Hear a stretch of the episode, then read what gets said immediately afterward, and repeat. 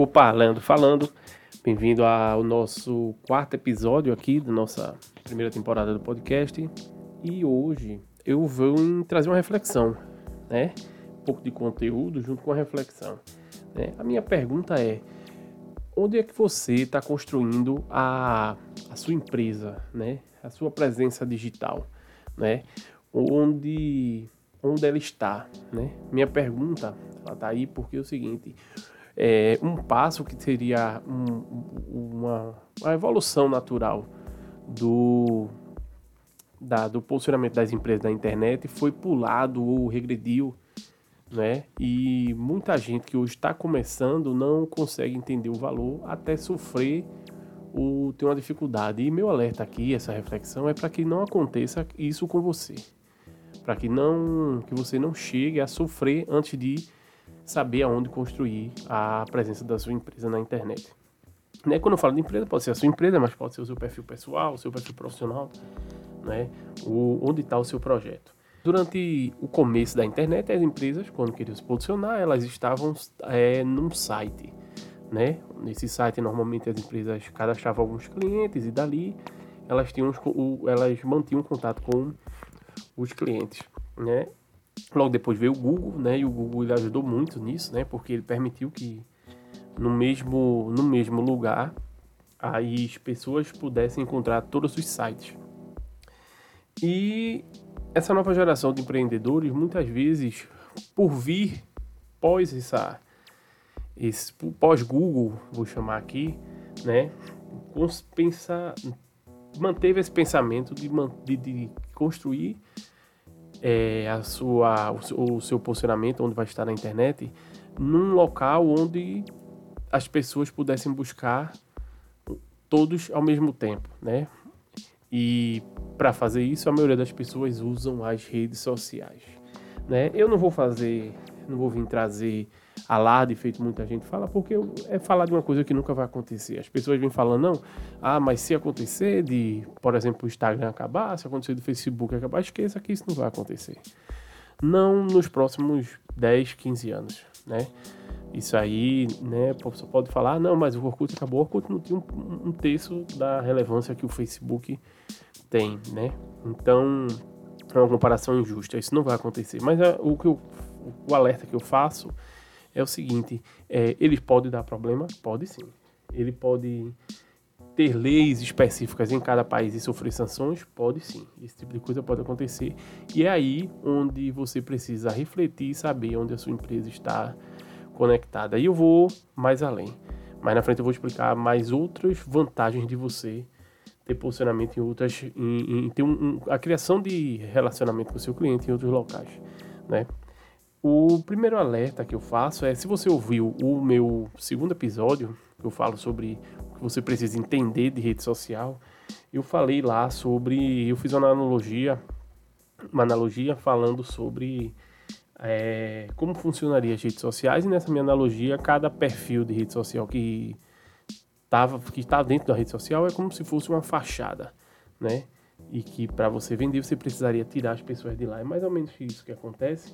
Mas hoje as empresas, principalmente os, os empreendedores, né? Esse, esse, erro é mais comum com empreendedores que estão começando, que muitas vezes não querem gastar, pensam que, que marketing ou posicionamento digital precisa ser de graça, né? Não estou acostumado. É até uma, eu até brinco muito falando que antigamente quando as pessoas abriam empresa, elas gastavam com faixa, com panfleto e tinha dinheiro, tava tudo bem, tava tendo orçamento, né? As pessoas não, não, não se condenavam por isso. Hoje nas redes sociais, acho que você cria uma empresa e não quer pagar nada com anúncio, né?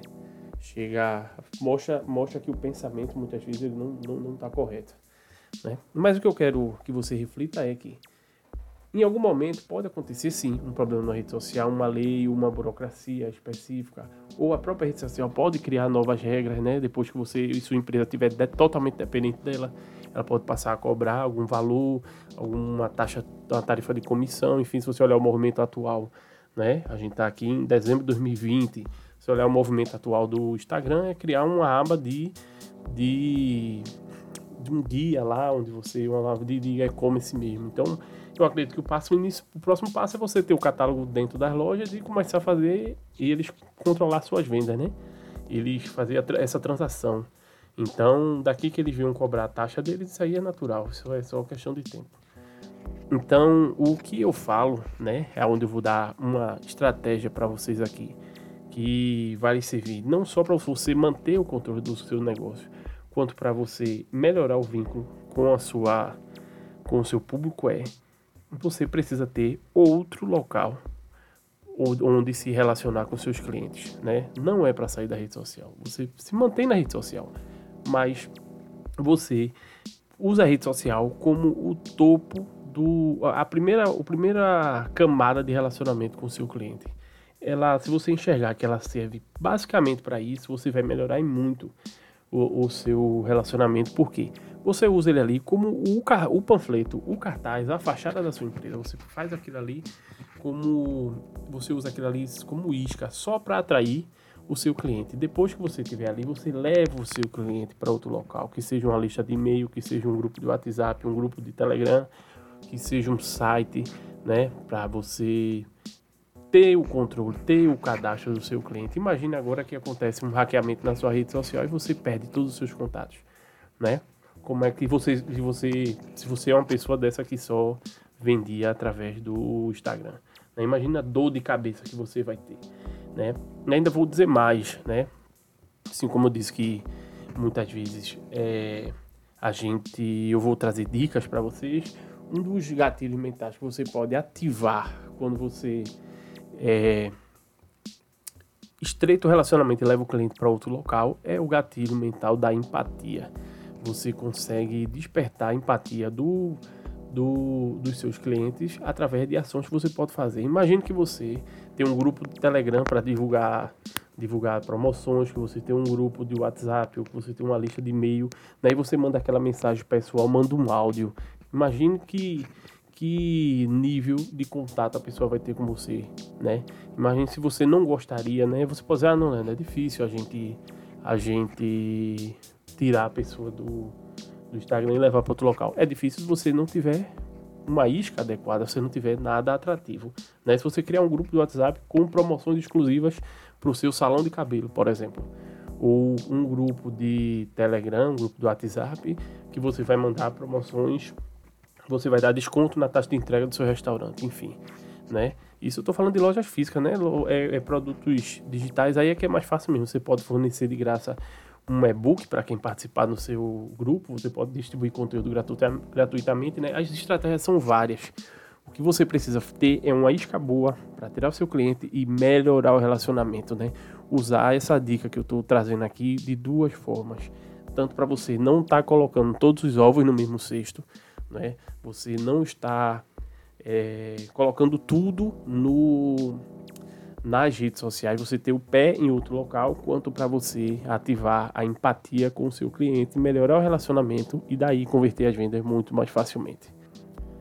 Então a dica de hoje é essa. Eu queria agradecer demais se você ouviu até aqui, né? Tô muito feliz, né, com esse projeto que a gente tá aqui. Queria agradecer todo mundo que tá ouvindo, que tá fazendo parte disso, né? Vou chamar mais uma vez, se você puder, dá uma olhadinha no meu Instagram, ele tá marcado aqui na imagem do, do podcast e vai lá, me sugere um tema, né, sugestão, crítica, eu estou sempre aberto. E é isso, pessoal. Até mais.